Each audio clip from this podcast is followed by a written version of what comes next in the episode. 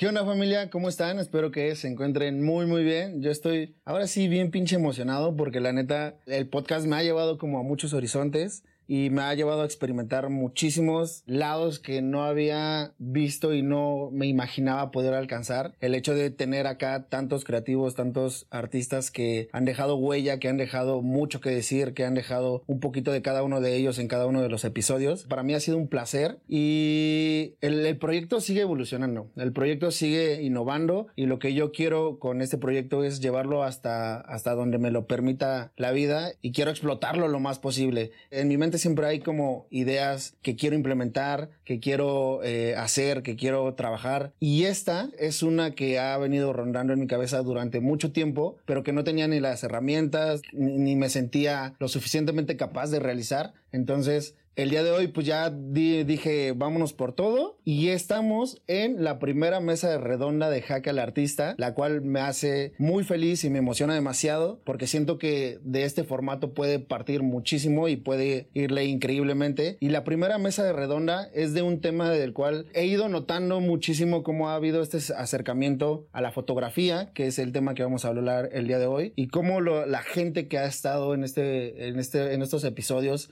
ha, ha tenido el interés, eh, ha mostrado las ganas de querer platicar y mostrar ciertos temas de lo que está pasando en el mundo fotográfico, ¿no? Entonces se me hizo necesario el poder armar esta mesa y el poder dialogar y- e incluso debatir un poco sobre ciertos temas, porque creo que, como bien se dice, cada cabeza es un mundo y cada uno tiene ideas y perspectivas y opiniones muy diferentes y está bien chido debatirlas y escuchar lo que cada uno de ellos tiene que decir, así que entonces les doy la bienvenida a los participantes. De este lado tenemos a Mario Salazar, Hey, un ¿qué aplauso, que ya estuvo por acá también.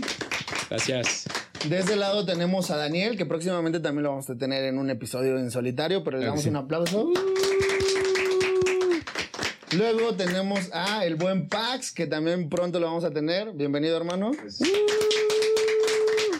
A nuestro querido Agus Paredes, que ya tuvimos un gran episodio con él. Hace dos días. de- ellos no lo saben, ellos no lo saben. Ah, magia de YouTube. Hace unas semanas. Y al buen Jason, que también pronto lo vamos a tener. Bienvenido, hermano. Oigan, eh, primero que nada, darle la bienvenida y sobre todo el agradecimiento por haber aceptado la invitación y que se hayan animado a participar. ¿Tienen algo de, de nervios o, o ya están ansiosos de soltar? No, ya estamos ya, ya, aquí lo que sea. preparados. Listos como gallos, ya, ya los veo entrados. Yo lo único que quiero avisar antes de que comience esto es que probablemente se ponga intensa la conversación, Intrínseca. intrínseca la, la conversación y nos puede llevar a un punto donde parezca que No hay discusiones entre nosotros, pero no. Así siempre es en la peda, siempre hay conversaciones así en este círculo de, de amistad. Ya. No hay malos entendidos, solamente hay una conversación. Y darte las gracias por, por invitarnos, por considerarnos y también muchas felicidades por empezar este, esta parte del proyecto que sé que te emociona mucho y pues qué chido que estemos por acá para ser parte de ello. Gracias, hermano. Pues así, que así sea, que se tenga que decir lo que se tenga que decir, obviamente todo con el debido respeto y pues eso es lo que queremos generar con las mesas redondas, ¿no? El diálogo. Entonces, pues vamos a arrancarle si les parece. Buenísimo. vamos a darle. Primer tema que tengo aquí anotado y que me interesa conocer su opinión es la autenticidad contra la manipulación. Bueno, dejen primero más bien Déjenme platicarles un poco el formato para la gente que nos está viendo, que nos está escuchando y sepa un poquito cómo va a ir. Yo voy a ir lanzando un tema acompañado de dos preguntas para guiar ese tema y de las cuales cada uno de los participantes va a ir dando su, su punto de opinión, lo que piensan al respecto y van a tener dos minutos cada uno para expresar lo que, lo que piensan, ¿no? Acabando esos dos minutos de cada uno, ya podemos cada quien eh, dialogar o indagar un, poco un poco en el punto que dio alguien más, ¿no? Ya de manera grupal, ¿no? Ya de Pues, manera grupal, si algo no, no están concuerdo completamente, pues se vale. Pues vamos a darle. Primer tema, autenticidad contra manipulación. Las dos preguntas. ¿Dónde trazan la línea entre la edición artística y la manipulación excesiva en la fotografía? ¿Es ético alterar digitalmente una imagen para crear un impacto más fuerte, incluso si eso significa distorsionar la realidad? Pues No, empezamos em- de tu lado, ¿Por la derecha? por la derecha, por la izquierda. Yo le echo. Va, inician tus dos minutos, hermano. Ok, buenísimo. Ok, eh, creo yo que sí hay que marcar una línea. Tengo muchos amigos, incluso yo he tenido eh, que manipular en edición mucho contenido, pero trato siempre de que se vea en un panorama realista o la mayor parte de las veces trato de que se vea realista. Es decir, si yo tomo una foto donde el cielo se veía azul y en edición le puedo montar un destello de sol, sigue siendo realista porque sabes que ahí hay un sol y puede haber un atardecer y se puede ver muy lindo y estoy decorando la fotografía. Entonces creo que ese tipo de manipulación para mí está bien, es dentro de mi línea, tal vez a veces me llego a salir un poquitito de esa línea, pero también conozco gente dentro del medio que ha hecho ediciones donde el cielo es verde o el cielo es morado con rojo y dices, pues probablemente es más inusual encontrarte un panorama natural así. Entonces creo que cuando ya pasas la línea de lo que puede aparentar como natural, ya la manipulación exagera y es donde ya no estoy tan de acuerdo. Respeto, pero no estoy tan de acuerdo. Daniel, por favor. Bueno, pues para los que no saben, yo soy retratista y personalmente no me gusta manipular mucho como la esencia de las personas. O sea, si yo voy a manipular, que sea más como la iluminación por algún error que tal vez yo cometí al momento de estar exponiendo la eh, foto. Entonces, este, he visto también en el mundo del retrato que hay mucha gente que sí le gusta como que exagerar demasiado, por ejemplo, la textura de la piel, como si fuera cerámica, poner ojos de, de otro tipo de, de color, hacer la gente más delgada. Ese tipo de cosas a mí creo yo que ya pasan esa línea de lo que es como necesario o correcto manipular. Creo yo que a mí me gusta plasmar más como la esencia casi natural de una persona en mis retratos. Entonces, si ya pasas tú como que esa línea de la textura, adelgazar, eh, tal vez exagerar más los rasgos de la cara, siento yo que ya no es como muy ético, por así decirlo. Tal vez si la persona te lo pidió por una chamba y si te lo pidió específicamente, ahí tú decides dónde termina tu ética y si lo aceptas o no lo aceptas. Pero pues eh, yo personalmente considero que no es como en retrato lo que más me gustaría hacer. En otro tipo de fotos donde conozco como algunas otras fotógrafas o fotógrafos que se hacen más como mm, cyberpunk en sus fotografías. Cuando está correcto yo creo que se ve muy muy bien, bien aplicado, pero ya eso de manipular de que poner cielos de otros colores o poner o eliminar rasgos de las personas siento yo que ya no va muy muy ético porque sería como mentir, como un catfish por así decirlo en, en Tinder o en Bumble.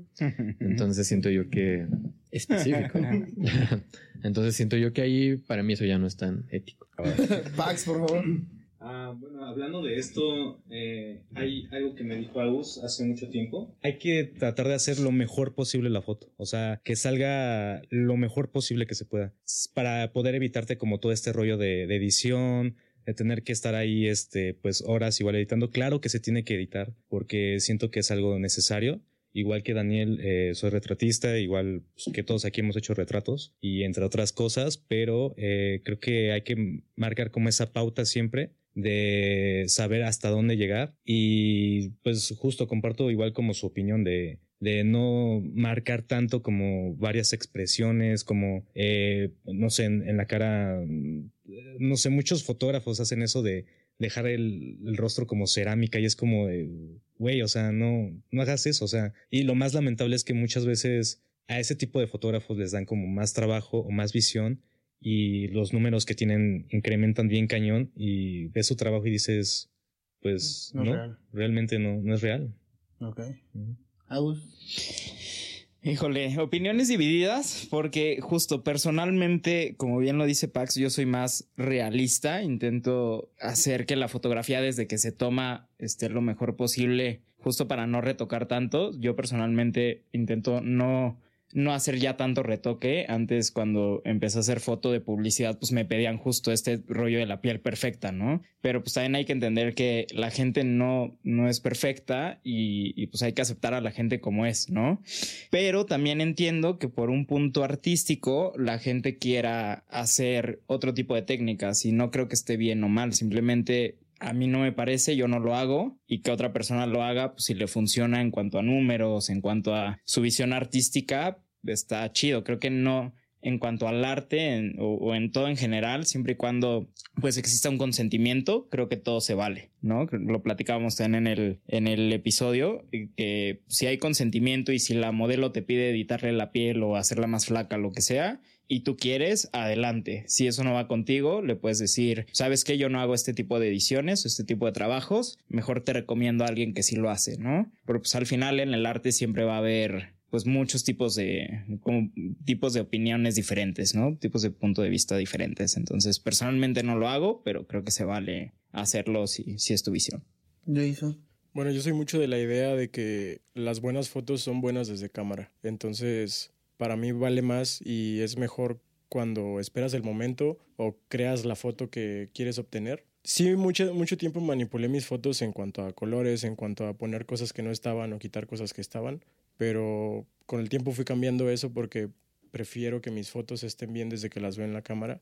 Y no sé, por ejemplo, el, tema del retrato, que cuando alguien te pide modificar algo de su, de su cuerpo, de su piel, yo también siento que hay un límite que tienes que marcar con tu cliente o con quien estés trabajando, porque también, como dice Daniel, creo que la parte donde deja de ser ético es cuando entregas algo que, que no verías en la realidad. O sea, si entregas un catfish o si entregas, no sé, tal vez algo que, como dice Mario, nunca vas a ver de manera natural. Entonces creo que ahí es donde yo también marco mi línea. Prefiero evitar la manipulación excesiva. ¿Alguien tiene algo que decir? Pues yo, yo quiero concluir un poquito. Creo que también, pues aquí todos o la mayoría estamos del lado de más conservador, por así decirlo, de decir queremos que se mantenga la esencia de lo que realmente se documentó con tu cámara, fotografía, video, lo que sea. Sí hay edición, sí puedes agregar cosas, pero creo que todos mantenemos aquí esa línea de no pasarnos a lo irreal.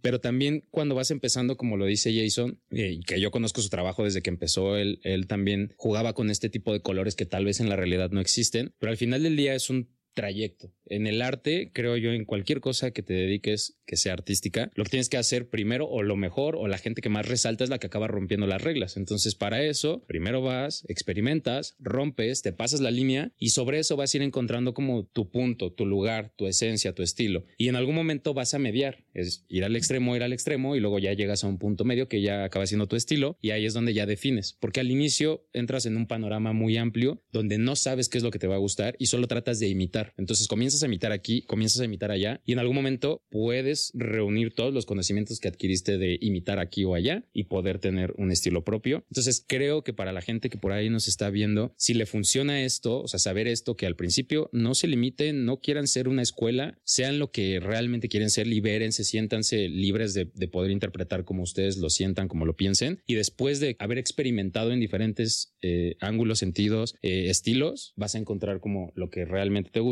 tu esencia, tu estilo y ya por ahí te puedes ir. Entonces creo que no está tan mal, no lo satanizamos, pero al final del día es parte del proceso que todos hemos llevado. ¿Y no es lo que vende?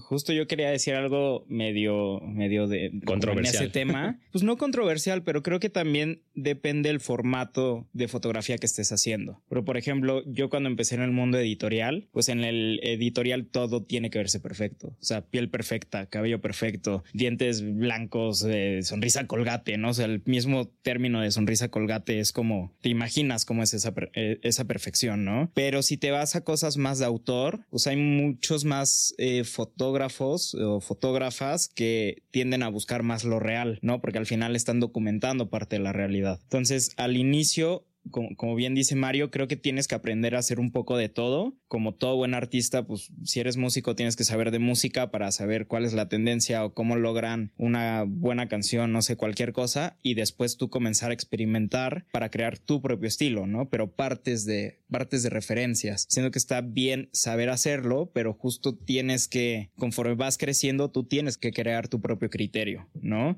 En nuestro caso no lo hacemos, hay gente que lo hace y otra vez le funciona, pero pues también pueden estar muy enfocados a la parte editorial, ¿no? Nosotros que somos más eh, retratistas, pues justo no buscamos romper con la, con la esencia de la persona, ¿no? Queremos ver en cámara lo más real de ellos, ¿no? La esencia de las personas. Entonces creo que en nuestro caso no aplica mucho, pero creo que sí es un, un conocimiento que vas a, que tienes que adquirir porque tienes que saber cómo se hacen las cosas, pero que tú en tu trabajo personal o profesional vas a comenzar a tomar la decisión de quieres hacer esto o cuál es tu límite o quieres no hacerlo, ¿no? Creo que, es algo que todos tendrían que, que revisar también dependiendo del tipo de trabajo que hagan. ¿Y que también tendría algo de malo? Pues ahí, ahí me gustaría a mí concretar con la parte, por ejemplo, tú dijiste que, que vende más, que favorece más. Primero, creo que tenemos que dividir la parte profesional laboral de la parte artística, porque quieras o no te dediques a lo que te dediques, si vives de eso, tienes una parte profesional y tienes una parte artística. La parte artística es la que más se apega a tu esencia, a lo que tú quieres, a lo que tú ves, a lo que tú interpretas. Y la parte laboral profesional es la que le tienes que rendir a los clientes. Al final del día tienes que cumplir ciertas expectativas que te pone el cliente y solucionar sus necesidades. Hablando de la creación de contenido en general, tenemos clientes que nos dicen, por ejemplo, como nos dedicamos a redes desde hace mucho, hay clientes que llegan porque nos siguen en redes desde hace mucho y les gusta nuestro trabajo y nos dicen, ahora tengo una marca y como te sigo en redes desde hace cinco años, me gusta tu estilo. Quiero que hagas fotos para mis tenis con el estilo, por ejemplo, en mi caso, urbano, es como de los tenis, en lo urbano va muy bien. Entonces, tu estilo, plásmalo en mi producto. Entonces, yo tengo que tener ciertas limitaciones porque no puedo, o sea, tengo que vender un tenis con, con ese contenido, foto, video, lo que sea, pero poniéndole un poco de mi esencia. Mi esencia es andar en la calle, lo urbano. Entonces, creo que sí hay que dividir también mucho esta parte de yo, Mario, tengo dos cuentas. Tengo una cuenta donde subo mi contenido personal o al menos mi contenido artístico, que es donde yo me libero, donde yo hago lo que yo quiero, pero también tengo otra cuenta que se llama portafolio, que la tengo bien olvidada, pero al final del día ahí subo cosas un poquito más arraigadas a lo que el cliente quiere. O mi agencia, que te comentaba en el episodio pasado, mi agencia se dedica a cumplir necesidades para los clientes, a solucionar problemas. Y si el cliente viene y me dice, oye, quiero vender mi tenis, pero no me interesa que tú te subas a los edificios y que tú andes en la calle. Mi tenis se va a vender porque es para deporte. Entonces necesito que pongas mi producto con tu visión profesional, no con tu visión artística, con tu visión profesional en una situación donde mi tenis se venda haciendo deporte. Buenísimo. Pues vamos a pasar al siguiente tema, si les parece. Venga. Claro. Tema, filtros de redes sociales y homogeneidad. Los filtros y las tendencias estéticas en las redes sociales están dañando la diversidad y la originalidad de la fotografía. ¿Cómo afecta estas tendencias a la percepción de la belleza y la autenticidad en la fotografía? Igual empezamos. Empezamos por acá, si quieres, de ahora de ese lado. Pues en redes sociales. Filtros de TikTok, de para O sea, para- faciales. Sí, que modifican la belleza natural. Los de las historias, creo. Ay, sí es un tema porque a mí justo me acaba de pasar que, bueno, cuando trabajo haciendo video o foto, yo te cuento que trato de sacar mi trabajo desde cámara bien, pero hay muchos clientes, sobre todo me ha pasado mucho con mujeres, que siempre te piden modificaciones ya sea del cuerpo, del rostro, del cabello, y es todo un tema porque están acostumbradas a, a usar filtros para grabarse o tomarse fotos a ellas mismas o a ellos mismos, y son cosas que van, van añadiendo más trabajo a lo que tienes que hacer, ¿sabes? Porque es como que tomas una foto y no les gusta. Entonces, me ha pasado mucho que, no sé, trabajos o sesiones de fotos donde estoy haciendo mi retrato y no les gusta y no les gusta y no les gusta y la solución que me dan es, o mira, es que quiero verme como en este filtro. Entonces siento que es un tema complicado que nos va mal acostumbrando a todos como personas porque también va cambiando la percepción que tenemos de, de nosotros mismos y de la que queremos tener con los demás, ¿sabes? Y también creo que es un tema que afecta mucho a la seguridad de, de cada quien y afecta también a la autoestima de otras personas porque damos esta imagen de, de ser perfectos y termina afectando a otras personas también que quieren verse de otra manera, ¿sabes? Entonces se empieza a crear como esta tendencia de buscar la perfección y no sé, creo, creo que son cosas que deberíamos de tratar de no acostumbrarnos a usar. Volvemos al tema de las modificaciones, ¿no? También porque se comenzaron a, a bloquear ciertos, ciertos filtros que hacían modificaciones muy extremas a los rostros. Pues yo, yo estoy totalmente en desacuerdo con los filtros. Eh, creo que es un tema muy importante en el sentido, justamente como di- dice Spidey, de la seguridad de las personas. No estamos acostumbrados a vernos tal como somos, ¿no? O sea, creo que ahorita hay, hay algo en redes que está, que, que me gusta bastante, que son estas tendencias de cómo posar en fotos, en el sentido de que hay gente que te dice, mira, si te tomas una foto de este ángulo, te vas a ver delgado, lo que sea, pero que te muestran también la contraparte de, pero si me tomo esta foto desde acá arriba, pues ve lo que está haciendo la iluminación y todo en mi cuerpo. Entonces, en ese sentido, no estás modificando, no estás editando, no estás metiendo ningún filtro, pero a ver, todos tenemos un ángulo en el que creemos que nos vemos mejor y que nos da más seguridad, pero está padre mostrar las dos partes, ¿no? Como así me veo cuando me tomo o me toman una foto y así me veo normalmente. O sea, si, si me encuentras en la calle a las 7 de la mañana sin maquillaje, pues me voy a ver normal. O sea, pues soy una persona. Otra vez volvemos al tema de la perfección. Y esto de los filtros sí está creando que mucha gente no, o sea, como que se estrese porque no se ve como la gente se ve en redes sociales con filtros. Pero es porque no están viendo la producción que hay detrás de chance una portada de una revista en la que hay un equipo de maquillaje, un equipo de producción, de vestuario, donde hay eh, 40 flashes, donde hay un retocador. O sea, no, es- no se ve toda la producción que hay detrás y la gente lo cree. Entonces crea estándares muy altos y cuando la gente se ve pues sin filtro o natural de alguna manera, no se ve como se quiere ver. Pero no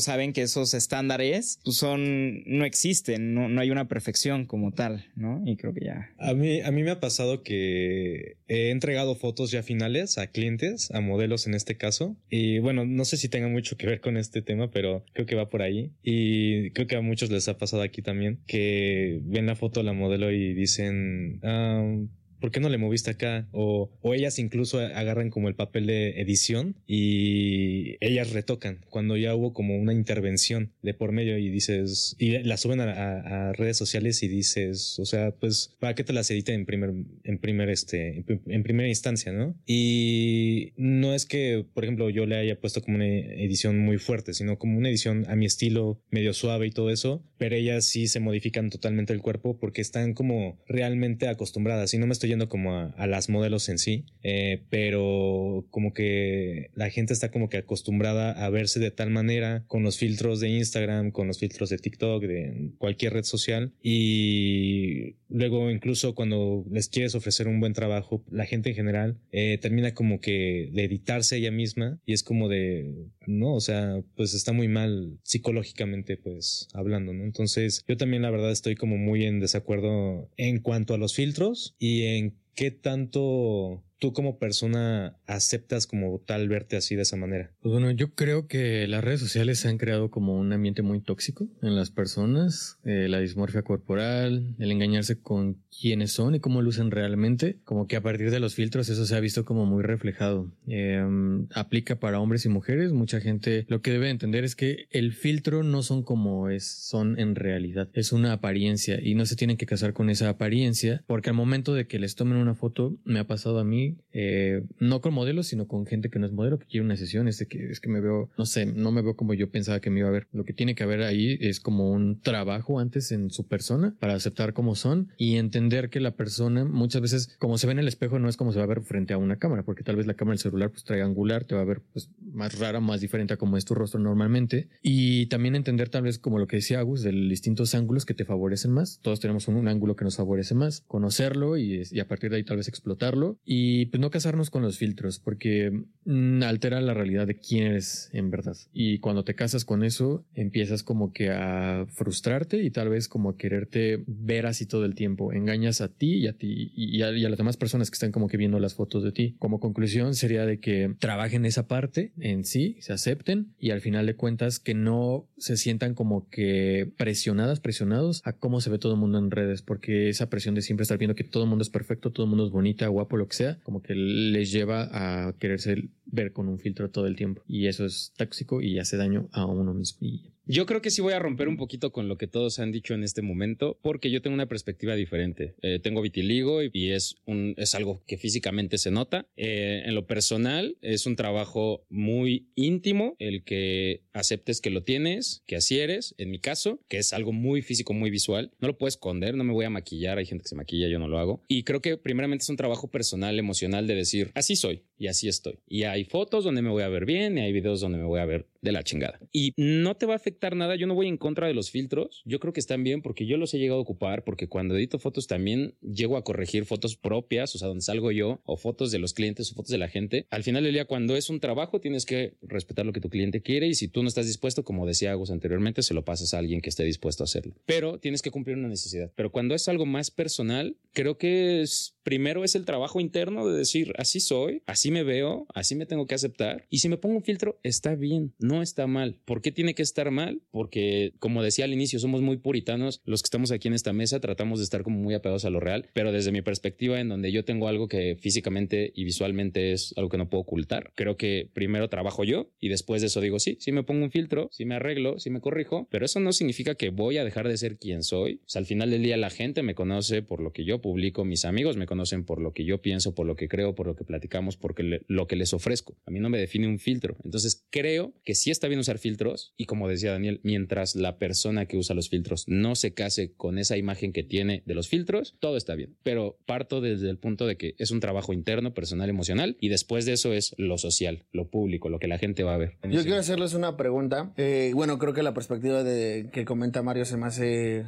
totalmente igual valiosa, pero también quisiera preguntarles ahorita en los discursos que decían, era mucho como de, ok, sí, eh, no es como que tan recomendable usar los filtros y demás, pero ¿no creen que para allá vamos? Con la nueva tecnología, con el nuevo avance, el metaverso, hay, eh, no me acuerdo cómo se llama una película, ¿no? Pero donde ya hay eh, avatars y todo lo demás, y cada vez el paso del tiempo nos va dando la razón de que va el- el mundo físico cada vez es menos, va perdiendo su valor. Y la gente cada vez, eh, por problemas como bien mencionaba Mario, eh, hay gente que igual no, no se ha aceptado como tal y que prefiere estar detrás de, de una pantalla y que sea esa su realidad. Sí, claro, o sea, creo que al final del día todo en esta vida va evolucionando, va cambiando y como lo, lo llegué a platicar hace poco con, con alguna persona que estábamos hablando del concepto de arte. Y es una persona muy conservadora con la que estaba hablando, entonces me decía, no, es que el proceso artístico tiene que ser así y así y así. Y ahorita vas a un museo y te encuentras una cáscara de un plátano y te encuentras un excusado. Y es como de, pues sí, pero al final día no, no puedes negar que el mundo evoluciona, que el mundo avanza, o sea, no te puedes quedar en, encerrado en lo que viviste en tus años maravillosos. No está mal, pero no puedes quedarte ahí. Y si te quedas ahí, te atoras. Y al final del día, como lo dices, la gente avanza, el mundo avanza, la tecnología avanza, la manera de interactuar hoy ha avanzado muchísimo, es muy digital a través de redes sociales principalmente. Las redes sociales tienen mucho poder por encima de gobiernos probablemente, en donde dices, pues sí, te das cuenta de que todo avanza y te tienes que adaptar y tal vez no ser parte, pero tienes que adaptarte y entender que todo está moviéndose y que no te puedes quedar ahí parado ni puedes frenar todo el mundo porque, pues no, ¿verdad? Nadie puede frenar eso. Entonces creo que sí, al final día tienes mucha razón con eso. Y por eso yo también no estoy en desacuerdo con que la gente use filtros y con que la gente se edita, se modifique, lo que sea. Simplemente tenemos que entender, como lo decían ya varios aquí, que mm, lo que estás viendo, a la gente que estás viendo, probablemente no es real. Ni su vida, ni cómo se ven, porque todo es detrás de una pantalla y generalmente siempre mostramos lo bueno. Entonces creo que sí, al final ya no está mal que avancen las cosas. Siguiente tema, fotografía de conflictos y sensacionalista. ¿Hasta qué punto los fotógrafos deberían estar dispuestos a arriesgar sus vidas para capturar imágenes impactantes? La búsqueda de imágenes, quiero ver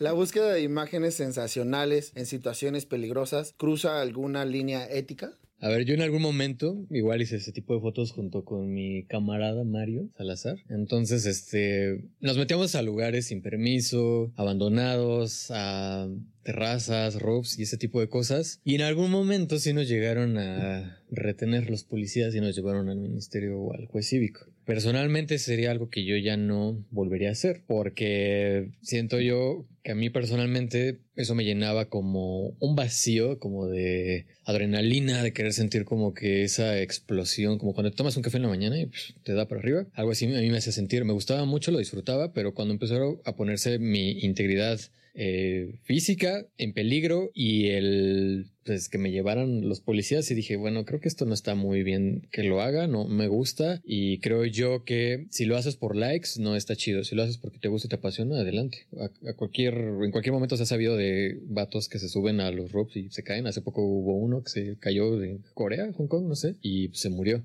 Entonces, este, si lo haces por likes, creo yo que no está personalmente bien. Si lo haces porque te gusta y te apasiona, pues adelante. Es un tipo de foto, está increíble, pero no lo hagas nada más por likes y esperando la aprobación de la gente. Sí, o sea, también como, con, como dice Daniel, eh, también lo llegué a hacer, pero muy poco, o sea, no, casi no lo experimenté tanto. Concuerdo totalmente de que si lo quieres hacer adelante, como en cualquier tipo igual como de, de fotografía o cualquier actividad que quieras hacer, adelante, pero creo que también la gente creo que tiene que tener en, en mente que va a haber como consecuencias, que son cosas muy arriesgadas, muy peligrosas, que justo pues puedes perder igual como pues la vida eh, te pones mucho peligro, pero si lo quieres hacer, pues adelante, ¿no? Y en cuanto a fotografía, creo que también hay muchas vertientes, no nada más como ese tipo de fotografía, también hay como fotografía de calle también y muchas veces también yo la llegué a practicar y salía a la calle, disparaba y toda esta onda, pero pues también había gente que pues se me ponía así como que al pedo, ¿no? Que me decían, ¿qué onda? O sea, ¿por qué me estás disparando?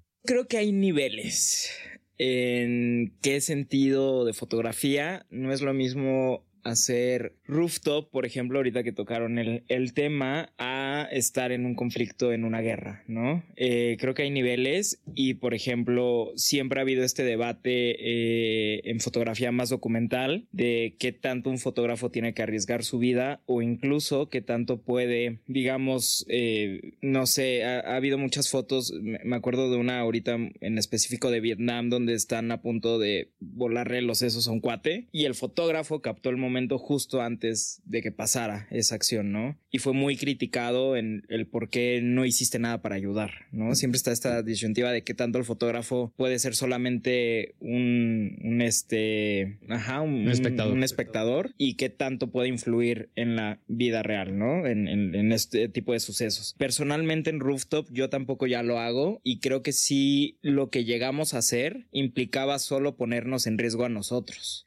¿No? Como dice Olverita, pues hay mucha gente que se cae, pero pues ya se cayó y, y ni modo él perdió la vida. Pero creo que el límite para mí al menos está cuando tú estás poniendo más vidas en riesgo. Creo que otra vez, y, creo que lo platicamos en el podcast, eh, creo que el límite está cuando comienzas a afectar a otras personas. Entonces, otra vez, tú tienes libertad de retratar lo que quieras porque al final el arte se trata de eso, de, de mostrar cómo es el mundo y eso es parte del mundo, pero cuando comienzas a afectar la vida de otras personas ya no está tan chido. Yo creo que todos tenemos una visión y todos elegimos cómo es que la queremos compartir al mundo. Y si es algo de que va a depender del criterio de cada quien, de qué tanto te arriesgas o, o qué tanto te atreves a hacer para lograr una foto. Por ejemplo, yo también llegué a hacer rooftopping, pero hay cosas por las que yo decidí dejar hacerlo. Una porque pues muchas veces ponía en riesgo mi integridad física, eh, también mi seguridad o mi libertad. Entonces es una de las cosas que con el tiempo vas decidiendo hasta dónde quieres llegar, ¿no? Hay gente que,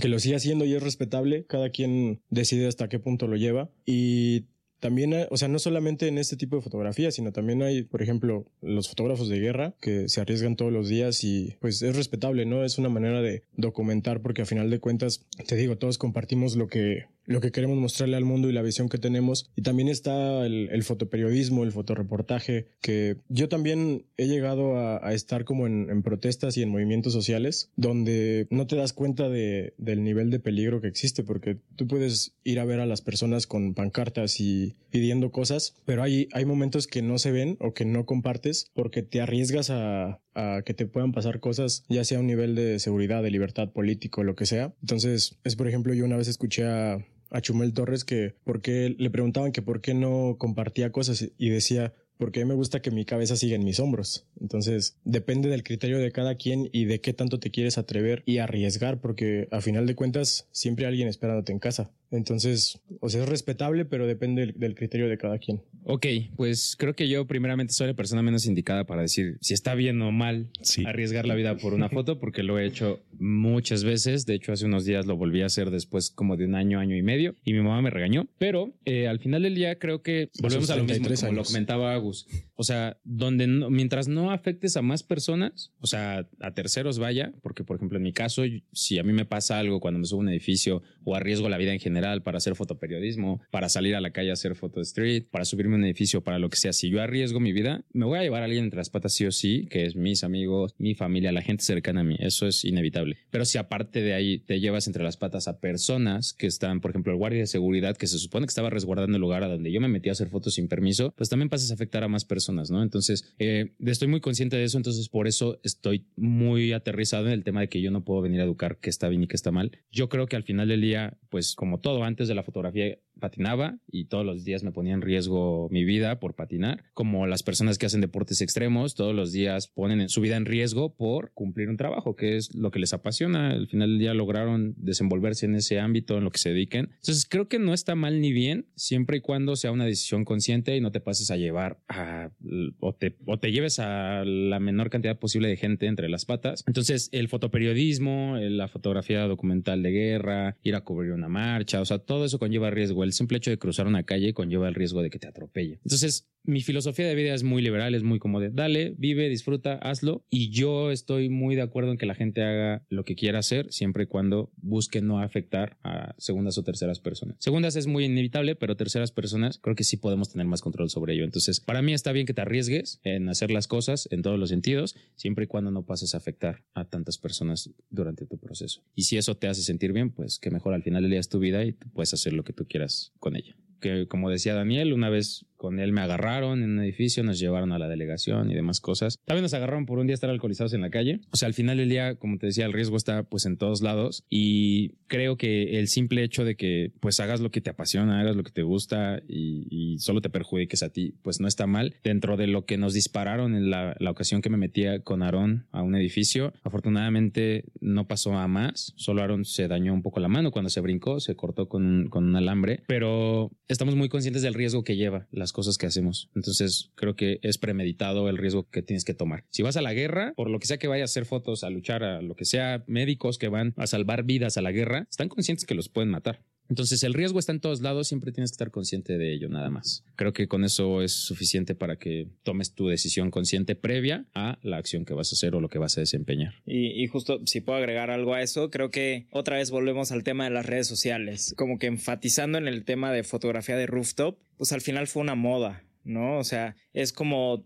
toda nueva tecnología pues eh, eh, comienza a haber vertientes y el roof fue una de esas, pero creo que mucha gente otra vez no se da cuenta del riesgo que conllevaba hacer ese tipo de fotografía, porque no lo están viendo, no lo están viviendo. Y las redes sociales vinieron a decir, es que tú puedes hacerlo, mira, es muy fácil, ¿no? Puedes, o sea, saltarte una barda, uh, subir 50 pisos, llegar hasta arriba, pero mucha gente lo hacía sin cuidado, sin el equipo necesario. Por ejemplo, hay muchos eh, fotógrafos de rooftop, sobre todo como en Rusia, que, que es donde se hace un poco más, que ya llevan guantes, llevan tenis de goma para que no se resbalen, incluso saben, o sea, buscan los mejores horarios para hacerlo cuando hay menos guardias. Eh, hay veces en que incluso ellos mismos se llevan snacks o cosas del estilo porque saben que tienen que esperar allá X cantidad de horas para poder subir, entonces se llevan agua, se llevan snacks, creo que se preparan arneses, ajá, poleas. Creo que no es lo mismo hacerlo uno porque es una moda que vimos en redes sociales y dos, hacerlo si otra vez ir prevenido, porque al final hay muchísimos riesgos. También dependiendo del país cambian las leyes, este, de, pues justo como de, de traspaso, por así decirlo. Entonces, pues también informarse en el sentido de que si alguien o algún día alguien te agarra, pues saber qué puedes hacer, ¿no? Y, y al final creo que Mario lo dice muy bien siempre que, que, hablamos de este tema, pues es aceptar tu responsabilidad y tu obligación, ¿no? Aceptar que lo hiciste, nunca, eh, como nunca negarlo y siempre pues, lo hice, sé que está mal, de qué forma lo podemos solucionar para que ninguna parte se vea tan afectada, ¿no? Y perdón, pero ya para concluir con un poquito el tema de las redes, que fue algo que yo no toqué en, en mi punto, creo que al final del día la inmediatez que te dan las redes, la recompensa que te da el tener un like, mucha gente cuando yo estaba haciendo este tipo de actividades peligrosas veía que nosotros lo hacíamos, nosotros no incitábamos a que la gente lo hiciera, pero sabían que había una recompensa. La recompensa es seguidores, likes, las marcas, la fama, reconocimiento, el ego de decir todos te aplauden y te dicen qué valiente eres. Y muchas veces la gente busca la recompensa por ese lado y más en redes sociales, busca el brillar en redes sociales. Y hay gente y, conocidos, amigos muy cercanos que tienen claro que lo que buscan es fama, que es hacer escándalo y que les reconozcan y se respeta, siempre y cuando volvemos al mismo punto, estés consciente de los riesgos que estás tomando, de las acciones que estás haciendo y que sabes que puede ser fatal incluso lo que estás decidiendo, ya sea subirte un edificio, ir a la guerra, hacer fotografía en la calle, lo que sea, siempre tienes que estar consciente, pero es más, creo que es más aceptable o más digerible cuando no buscas la recompensa en redes sociales. Cuando lo haces porque te gusta, que fue en la situación en donde yo conocí a Agus, en donde con, con Jason, con Daniel, con Pax, salimos y nos subimos a un edificio porque nos divertíamos, porque queríamos buscar una nueva perspectiva de la ciudad, hacer fotitos, pasárnoslas bien, pero no buscábamos la recompensa de buscar seguidores o likes. Claro, lo publicas porque sí buscas hasta cierto punto una, una aprobación, pero creo que hay niveles de, de buscar esa aprobación. Entonces creo que nosotros lo hacíamos más por diversión, por gusto, que por tener seguidores, likes, que si los tenemos fue recompensa o fue consecuencia de lo que hacíamos y ya. Nunca fue realmente el objetivo. El objetivo era hacerlo porque nos gustaba. Y ahora ustedes, eh, como hace ratito que platicábamos en la sala, que viene una nueva generación, ¿no? Viene la nueva escuela, viene gente detrás de ustedes que han visto lo que han estado haciendo ustedes, que han visto lo que, lo que han generado, lo que han hecho, en dónde estuvieron y sus inicios, ¿no? sienten de alguna manera en algún punto como cierto peso en, en, las acciones que realizaron y que aunque hoy en día ya no la hagan, pues sigue y hubo gente que, lo, que los vio y pensó que ustedes eran como esa referencia o que, lo han, que los ven como una referencia de lo que se puede lograr hacer? Bueno, eh, creo que sí, al final del día, hay en mis videos al menos yo siempre les ponía una advertencia como de no recomiendo que hagan esto y todo, pero aunque yo no lo recomiende, estoy incitando y motivando a que la gente lo vea porque lo estoy compartiendo en redes y mi perfil es público, entonces la gente lo puede ver, la gente toma sus decisiones, la gente dice, ah, mira, a él le va bien y está divertido lo que hace, está cool tiene atención, tiene fama, lo que sea, yo quiero. Entonces... ¿Y te das cuenta de, de, que, o sea, tanto puede ser algo positivo como puede ser algo negativo? Claro, o sea, al final del día, creo que las redes sociales potencian mucho la manera en la que puedes mover masas, ¿no? Una vez que tienes una comunidad, porque tienes un talento, porque tienes un mensaje, porque tienes algo, atención, generas una comunidad y tú decides cómo manipular esa comunidad. Hay gente que la manipula para bien, para dar buen mensaje, para dar educación, para dar buenos consejos, y hay gente inconsciente como yo que en algún momento tuve mi atención, que todavía todavía tengo un poco, pero en ese momento o en algún momento tuve más. Y al final del día, pues creo que todo viene desde casa, desde la educación, desde los valores, desde lo que tú como persona te plantees. Si yo hubiera estado del otro lado, donde yo veo que alguien está haciendo algo peligroso, primero tengo que tener yo la conciencia. Creo que es un trabajo personal como lo que te decía hace rato, de del el, sentirte bien, seguro y reconocerte. También es un trabajo personal el decir, como, como está esta frase famosa, ¿no? Hay que saber andar en la mierda sin embarrarse. Yo vengo de un barrio, yo vengo de un lugar peligroso donde amigos eh, tomaron diferentes caminos a los que yo tomé y me junté con ellos y fueron mis amigos y hoy el día unos ya no están, unos ya agarró un mal camino, otros agarró un buen camino. Al final del día la decisión fue mía, decir, no porque lo vea, no porque me junte ahí tengo que ser igual. Entonces creo que primeramente es un trabajo desde casa, personal y no me siento yo con la responsabilidad ni con el peso de decir lo que hice provocó accidentes o hizo que alguien se dañara. No. ¿Por qué? Porque creo que no es mi responsabilidad venir a educar a la gente porque mi contenido no era para eso. Pues yo, yo creo que lo que menciona Mario es muy importante porque en el momento en el que nosotros comenzamos a compartir ese tipo de contenido de rooftoping o de urbex, de exploración urbana, nosotros lo conocíamos en otro contexto, porque nosotros éramos de que si íbamos a un lugar, tratábamos de que el lugar se quedaba como lo encontramos, o sea, no tocar cosas, no mover cosas del lugar, no tirar, no romper. Siempre éramos muy respetuosos con el lugar porque sabíamos que si íbamos una vez y salíamos y las cosas estaban bien, era muy probable que pudiéramos volver a entrar, pudiéramos seguirlo usando para tomar fotos, visitarlo, pasar, pasárnosla entre nosotros. La diferencia es que con estas nuevas generaciones, ellos no, no crecieron o no conocieron como estas reglas que no estaban escritas y era como que si alguien iba, buscaba el lugar o nos preguntamos, nosotros nunca compartíamos esas, esas locaciones o maneras de entrar porque justamente no incitábamos a que los demás lo hicieran. Pero estas nuevas generaciones lo que hacían era encontrar el lugar, entrar y pues sí, como que revelar el secreto o difundir la información de dónde estaba. A mí me pasó mucho que eh, de donde yo soy en, en San Luis Potosí, yo tenía como lugares a donde me gustaba ir a tomar fotos. Eran pues no eran muy conocidos y se empezaron a empezaron a buscarlos como a tratar de, localizarlos por las historias o las fotos y los lugares después dejaron de ser accesibles porque la gente se da cuenta que, que van, que entran, que suben, que mueven cosas, que rompen cosas, hacen graffiti o se drogan allí. Entonces creo que es algo que yo he visto muy diferente en, en, estas nuevas generaciones en comparación con la manera en la que lo hacíamos nosotros. Pero como dice Mario, es una cuestión de educación y valores y no sé, todo viene desde casa. ¿Ustedes creerían que hasta cierto punto estaría bien legalizar este tipo de acciones? El poder decir, con permiso puedes entrar, subir y hacer fotos? Yo quiero opinar porque ahorita estamos muy enfocados como al tema de, de, la fotografía ilegal, de meterte a lugares sin permisos. Y solo me voy a enfocar a eso porque lo que platicábamos, hay fotoperiodismo, hay fotografía de calle, hay muchos otros riesgos en hacer fotografía, ¿no? Pero esto que comentas como de legalizar, si hay lugares donde te permiten subir, hay lugares donde el guardia te apoya y es un negocio que tiene, perdón que esté diciendo eso, no debería decirlo, este, pero al final del día hay lugares donde te acceden, beneficios y contras. El que sea, entre comillas, legal, porque los dueños del edificio no lo saben, solo el guardia accede. Tú le das una remuneración, ya el guardia lo pone y al final del día te deja pasar. ¿Cuál es el beneficio de, que te dejen pasar? Por ejemplo, a mí en lo personal, por el contenido que tengo en mis redes, mucha gente me busca y dice, yo quiero tener una sesión de fotos en las alturas como tus fotos. Entonces, ¿qué me da a mí de beneficio el que eso pueda ser legal, entre comillas? Que yo puedo pagarle al guardia, subir a mi cliente, darle una experiencia, darle fotos como los quería, como las quería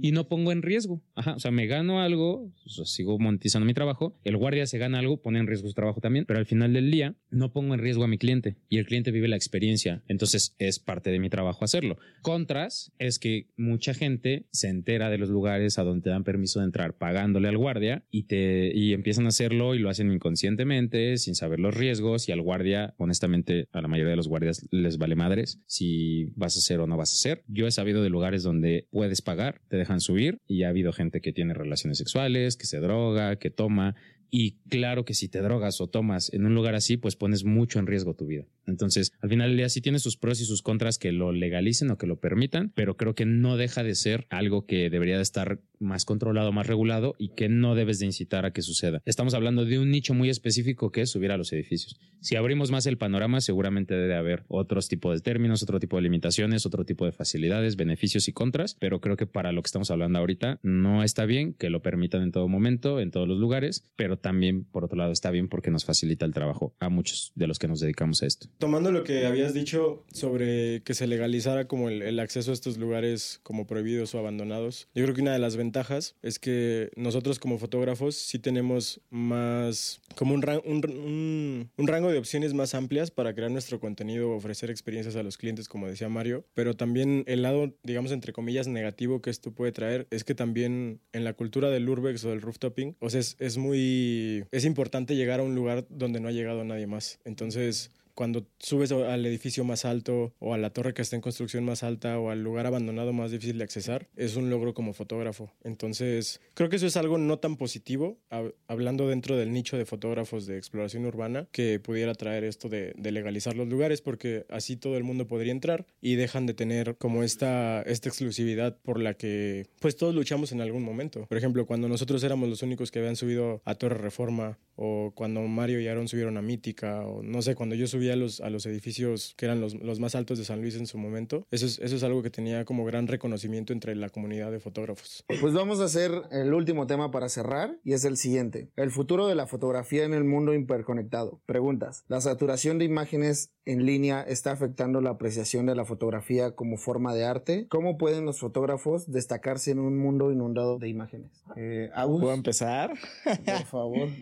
Eh, otra vez reto- retomando el tema de las redes sociales, creo que es como la primer capa de la fotografía en el mundo actual. ¿Ya que me refiero con esto? Que mucha gente que quiere ser fotógrafo, fotógrafa o que quiere dedicarse al mundo del arte, lo primero que consume son redes sociales. Y de verdad hay muchísima gente súper talentosa, súper creativa, súper trabajadora que de verdad la está armando en un tema eh, artístico de una manera impresionante que no tiene redes sociales. Entonces, a mí es este tema de la sobresaturación, sí se me hace un tema importante para la gente que quiera dedicarse a esto, de que no se quede solamente en lo que todo mundo está viendo, porque al final hoy, pues todos tenemos, o bueno, la, gran mayoría de gente que vive en ciudades eh, tiene teléfonos con una cámara y todo mundo puede hacer fotografía, pero el hecho de que tú puedas hacer foto no significa que puedas hacer arte, ¿no? De, de con, con, un dispositivo o que puedas profesionalizarte eh, a través de, un dispositivo, ¿no? Entonces yo, yo mi recomendación o, con lo que concluiría sería pues ir un poco más allá, porque al final mucha gente, la gran mayoría que quiere ser artista tiene acceso a Instagram, pero si vas más allá vas a tener conocimientos que no, no todo el grueso de la población tiene. Entonces si es algo que, que pues, al final existe, hay una sobresaturación y una homogenealización, eh, siempre se me complica esa palabra,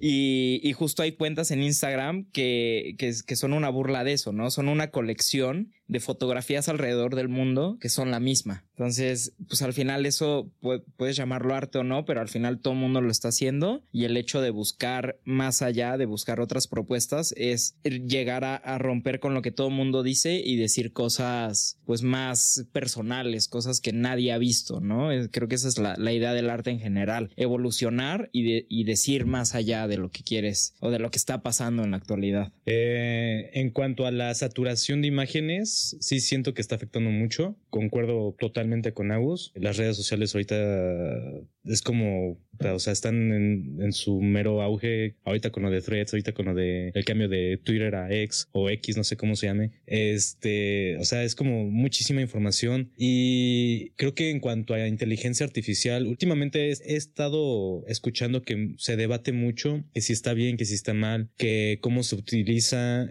hasta dónde tenemos que llegar, si son reales las fotografías o ya no sabes qué creer o no. Y creo que viene desde tiempo atrás, desde Photoshop, desde querer ser purista. Hay fotógrafos que todavía hacen fotografía de análoga y, y es como querer como tú como artista tener como todavía esa esencia, ¿no? Entonces yo creo que estamos en estos tiempos creo que nosotros tenemos que agarrar lo mejor que se pueda como tal. Eh, están estas herramientas ya, la tecnología está avanzando y, y pues creo que hay que adaptarse como tal. Sí, pues yo creo que tienes que saber adaptarte a los nuevos tiempos, las nuevas herramientas, no casarte con un solo estilo o herramienta, porque al final de cuentas, si no quieres estar como que involucrado en el proceso de aceptar las nuevas herramientas a tu favor, te vas a ir desplazando, porque va a haber alguien más que sabe usarlas en su beneficio y esa persona va a tener más oportunidades hablando del mundo laboral de fotografía. Entonces, este, no ser tal vez tan puristas en el sentido de que no, es que yo no voy a aceptar de que modificar las fotos con inteligencia artificial a mi favor. Creo yo que si lo sabes usar en beneficio, es una buena herramienta que hay que saberla usar, pero pues también siento yo que ya hacer puras imágenes con pura inteligencia artificial, pues ya tal vez ni siquiera se ha tomado como fotografía. Ya sería más como animaciones o no sé qué otro nombre se le pueda dar. Pero al final de cuentas, como le pasó a Blockbuster, no supo adaptarse a lo que Netflix estaba presentando y cuando no te sabes adaptar, simplemente te desplazas del mercado y no eres como que competencia, dejas de serlo, entonces toma las nuevas herramientas como en tu beneficio, a tu favor, explótalas y con eso darle como un poquito más de sabor, por así decirlo, a tu trabajo y que pueda como que abrirte más puertas en el mundo, tomarlo simplemente a tu favor. Bueno, yo, yo por ejemplo encuentro esta sobresaturación de imágenes como algo de verdad muy positivo. Y digo, lo negativo es que estamos ya nadando en un en un mundo de información muy grande, pero lo positivo que yo encuentro en esto es que te tienes que retar más para poder destacar y ser relevante entre tanta información. Esto te obliga a que innoves en técnicas, en, no sé, en, en tu concepto, en tu storytelling.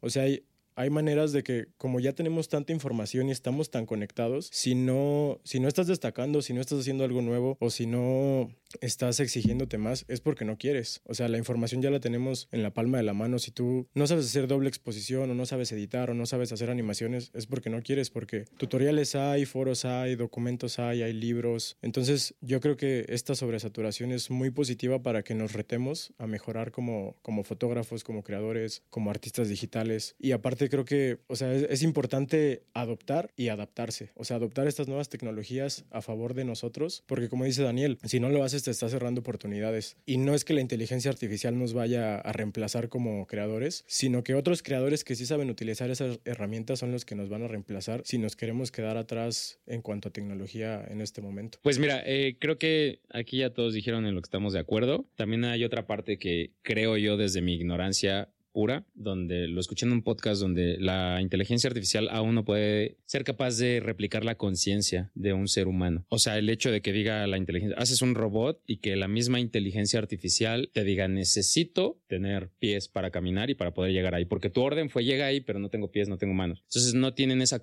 no, no, no tienen esa conciencia de poder saber que necesitan algo para poder cumplir lo que le ordenaron, ¿no? Entonces ahí es donde está una puerta todavía abierta y donde como seres humanos en versus inteligencia artificial tenemos ventaja, que tenemos este uso de conciencia, este talento, lo espontáneo vaya del ser humano y ahí es donde vas a sobresalir, como ya todos lo dijeron. O sea, aprendes a usar la herramienta, ahí está la herramienta, todo el mundo puede acceder a la herramienta, todo el mundo que esté escuchando este podcast o viéndolo tiene acceso a esa herramienta pero una cosa es que tengas acceso y otra cosa es que tengas creatividad, que tengas esta espontaneidad, que tengas esta conciencia, que sepas qué es la intuición, cómo, cómo intuir a tu cliente, cómo intuir a la gente para saber qué contenido les puedes vender y cómo va a fortalecer el crecimiento de tu arte, ¿no? O sea, hasta el momento en el que estamos, creo yo que la, inteligencia artificial es muy capaz, te puede ayudar mucho a potencializar lo que ya estás haciendo, pero al final del día no puede reemplazar al ser humano, no puede reemplazar lo que nosotros tenemos como esencia, como único sobre todos los seres vivos que hay en lo que conocemos hasta ahorita eh, como humanidad o como planeta o como universo. Entonces creo que ahí hay una gran ventaja, no hay que eh, agachar la cabeza y decir, pues la inteligencia artificial viene a reemplazarnos, ¿no? Hay que utilizar las herramientas que tenemos y aprovechar el talento que todavía no puede desarrollar la inteligencia para poder reemplazarnos. Entonces creo que por ahí puede ser el camino que se puede tomar hasta ahorita. Más adelante vemos, porque en los últimos años se ha desarrollado la tecnología muy cabrón, explotó muy cabrón, que no sabemos cómo va a estar en el año que viene o en dos años o en cinco años. Entonces creo que de momento esta es la, la solución hasta el 2023 que estamos grabando esto. Tal vez dentro de un año esto no sea relevante y sea muy absurdo lo que estoy diciendo, pero hasta el momento esto es lo que yo considero como la realidad. Yo creo que es importante porque hasta ahorita, como dice Mario, la ventaja que tenemos nosotros sobre la inteligencia artificial todavía es que nosotros somos sensibles y nosotros podemos intuir o, o llegar a un razonamiento de por qué alguien puede necesitar algo. Y la inteligencia artificial todavía necesita que un humano la opere para darte un resultado. Entonces, creo que todavía estamos en ventaja sobre eso. Sí, creo, creo que también va un poco con el punto que yo decía, a ver, hoy todo el mundo puede hacer foto, ¿no? Porque es, es una herramienta a la que cada vez más gente tiene acceso, pero no por eso todo mundo puede hacer de esa fotografía arte, porque tal vez no, no tienes los conocimientos artísticos o, como decía, de, de sensibilidad en el sentido de si uso una luz roja va a provocar esto en vez de usar una luz azul, o si edito de tal manera va a provocar eh, esta nueva sensación. Las, las nuevas tecnologías no lo tienen y, otra vez regresando al tema de la homogenización, pues creo que de eso se trata el arte, en no hacer lo que ya, ya está hecho, porque si no es, es una copia. Tienes que agarrar lo que ya está hecho para inspirarte en crear algo nuevo y comunicar algo diferente. Y creo que esa es una de las cosas más difíciles de, no, no solo de la fotografía, sino de, de los artistas en general, en, en crear un estilo, como, como decía, ¿no? En, en que alguien escuche una canción y diga, ah, es de esta persona, porque esa persona habla de estos temas? O que veas una fotografía y digas, esta fotografía es de este fotógrafo porque es su, su estilo, ¿no? Es su tipo de encuadre, su tipo de sensibilidad, es su tipo de narrativa. Y lo que está haciendo esas redes sociales, pues es matar todo eso, porque al final quieres recrear lo que tu influencer, TikToker, blogger X ya hizo y porque lo has visto en 30 cuentas diferentes y, no buscas esta narrativa diferente, buscas recrear lo que otras personas. ¿Cuál sería su perspectiva de hacia dónde va la fotografía? Más con estos, con todo lo que ya abarcamos cada una de las opiniones, eh, saber hacia cuál es el futuro de la fotografía con las nuevas tecnologías. Pues creo yo que al final del día eh, estamos hablando, como te lo decía al final de mi comentario, estamos hablando muy de manera abierta, o sea, a un panorama que desconocemos. O sea, la tecnología se ha desarrollado tanto que hoy en día no sabemos, o sea, los celulares cada vez son más competitivos a una cámara, pero todavía no logran igualar la calidad que te puede dar una cámara. Y no nada más en cuestión de calidad de imagen, sino eso te ayuda a crear efectos, a crear perspectivas, a tener otra manera de comunicar las cosas. Entonces, sí, la tecnología se está desarrollando mucho, como se desarrollan los celulares, se desarrollan las cámaras, se desarrollan los programas para edición. Entonces, creo que en el punto en donde nos encontramos hay más incertidumbre que certeza. O sea, es más fácil aceptar que no sabemos hacia dónde vamos a ir o hacia dónde estamos yendo que tener claro hacia dónde vamos a llegar. O sea, hace poco se acaba de descubrir lo de los extraterrestres y cada vez vienen como que le llaman cortin cortinas de humo, ¿no? Pero al final del día cada vez se desprende más información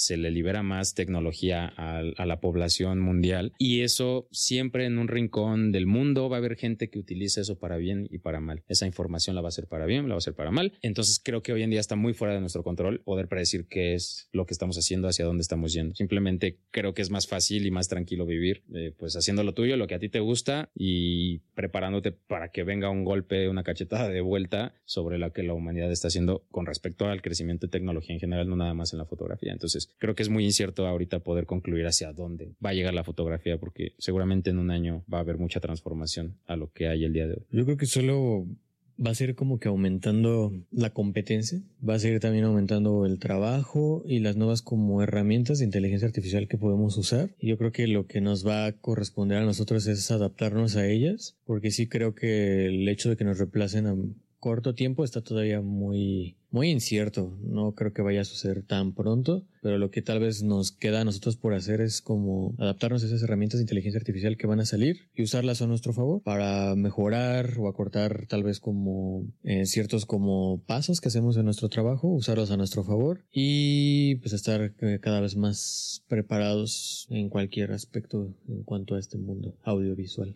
Yo siento que el futuro de la fotografía va más hacia una democratización del conocimiento y, que las, las marcas y, y, los fabricantes cada vez nos van a ofrecer más facilidades para el uso de, de, las herramientas, de las cámaras, de los lentes, de los softwares de edición, porque siento que cada vez se incluye más tecnología y, y cosas técnicas en los teléfonos que facilitan el replicar los resultados que una cámara digital te podría dar. E igual en las cámaras eh, de nivel de consumidor o de, o de prosumidor, que es como el consumidor profesional, lo que hacen es tratar de replicar resultados que podrías obtener con tal vez cámaras de cine. Entonces, siento que vamos más allá con la ayuda de también estas tecnologías de inteligencia artificial, pero no creo que, que vaya hacia el tener que reemplazarnos por, tecnología completamente, sino que más bien es para facilitar el, trabajo humano. Y sí puede llegar a reducir el número de manos que se necesiten tal vez en una producción, pero aún así creo que estamos muy, estamos muy casados o estandarizados todavía en cómo se llevan estos procesos como para que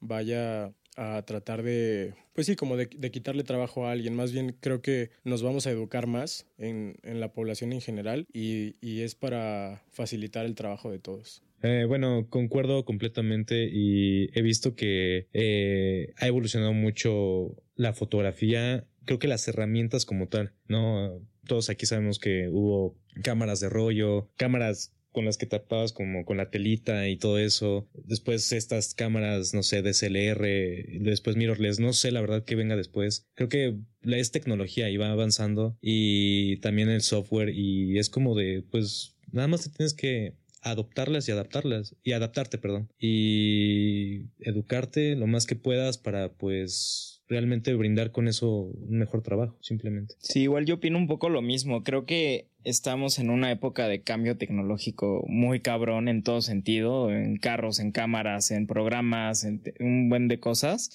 pero creo que justamente, o sea, no, no hay que preocuparse por lo que vendrá porque al final siempre ha habido cambios. O sea, de hecho, pues la fotografía vino a reemplazar un poco la pintura, ¿no? Había muchos artistas, pues sí, de como plásticos, por así decirlo, que, que le tenían miedo a la, a la fotografía y sin embargo hoy vamos a museos y seguimos viendo pinturas como arte. Y regresando un poco al tema de, la sensibilización, pues creo que eso es lo importante. O sea, al final no importa si es una foto, si es una pintura, si es una música, eh, una canción, un video, una película, incluso arquitectura, un libro. O sea, no importa en qué tipo de arte te, te desenvuelvas. Al final lo importante pues es esa sensibilidad. A mí en lo personal los procesos no me preocupan porque otra vez eh, regresando a, esto que, decía Spidey, pues al final los programas o las cámaras o la inteligencia artificial no piensan, ¿no? Ellos no actúan, tú les dices cómo actuar. Lo importante de todo arte es esta parte humana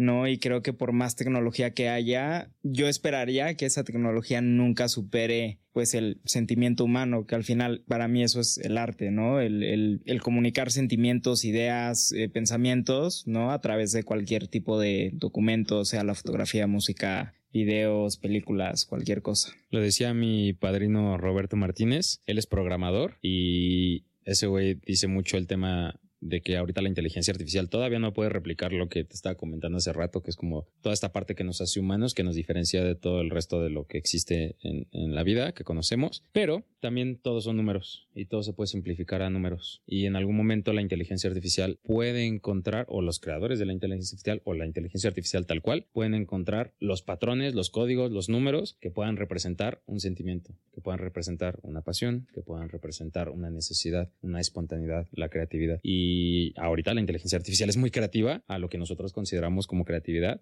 Entonces, tal vez en un futuro muy próximo si pueda la inteligencia artificial asimilar de manera muy cercana lo que el ser humano puede hacer, desarrollar, pensar, sentir. Entonces, sí, estamos, yo sigo en esa postura de que estamos en un, en un limbo donde no sabemos hacia dónde estamos yendo ni qué está pasando. Simplemente, si viene algo, lo adaptamos, lo llevamos y adelante lo ocupamos a nuestro favor. Y si no podemos ocupar a nuestro favor, pues te quedas. Creo que con eso pudiéramos concluir los temas que abordamos en la mesa redonda. Eh, creo que se dijo demasiado. pudiéramos seguirnos aquí horas. Horas, horas, y horas. Eh, pues nada, con esto creo que podemos concluir muy bien la mesa redonda. Se abarcaron temas muy, muy buenos, muy interesantes. Creo que cada quien dejó su perspectiva y su punto de opinión eh, bastante consolidada. Recuerden que todo lo que se mencionó acá, todas las personas, cada uno de los integrantes, tiene opiniones eh, muy diferentes a la que a lo mejor ustedes están pensando. Y si es así, por favor déjenos saber su, su opinión en la caja de comentarios. igual todo obviamente con un respeto. Pues nada, yo quiero concluir con darte un agradecimiento y una felicitación. El agradecimiento por abrir el espacio como siempre lo has hecho. Este nuevo proyecto que es la mesa redonda dentro del proyecto que ya está, es como una nueva etapa. Está súper chingón. Me da mucho gusto estar aquí con mis amigos principalmente y que a pesar de que cada quien tiene su manera muy distinta de ver las cosas, pues creo que empatamos también en muchas otras. Y esto se queda en una conversación, en opiniones personales. Aquí nadie tiene que creer y nadie tiene que asegurar y nadie tiene que desmentir. O sea, simplemente es una conversación entre nosotros y creo que eso es lo que realmente vale. Si de algo le sirve esto a alguien, adelante, que lo tome, que lo lleve, que lo aplique. Y si no, pues que le dejen un like y que se suscriban y listo, ¿no? Eh, y ya, pues básicamente muchas gracias y felicitaciones por este nuevo proyecto. Gracias, hermano. Y si quieren seguir viendo más mesas redondas, pues por acá déjenos en los comentarios si les gustó el formato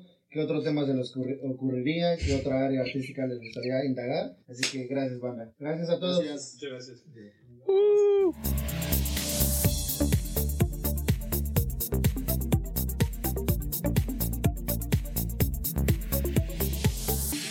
Al artista.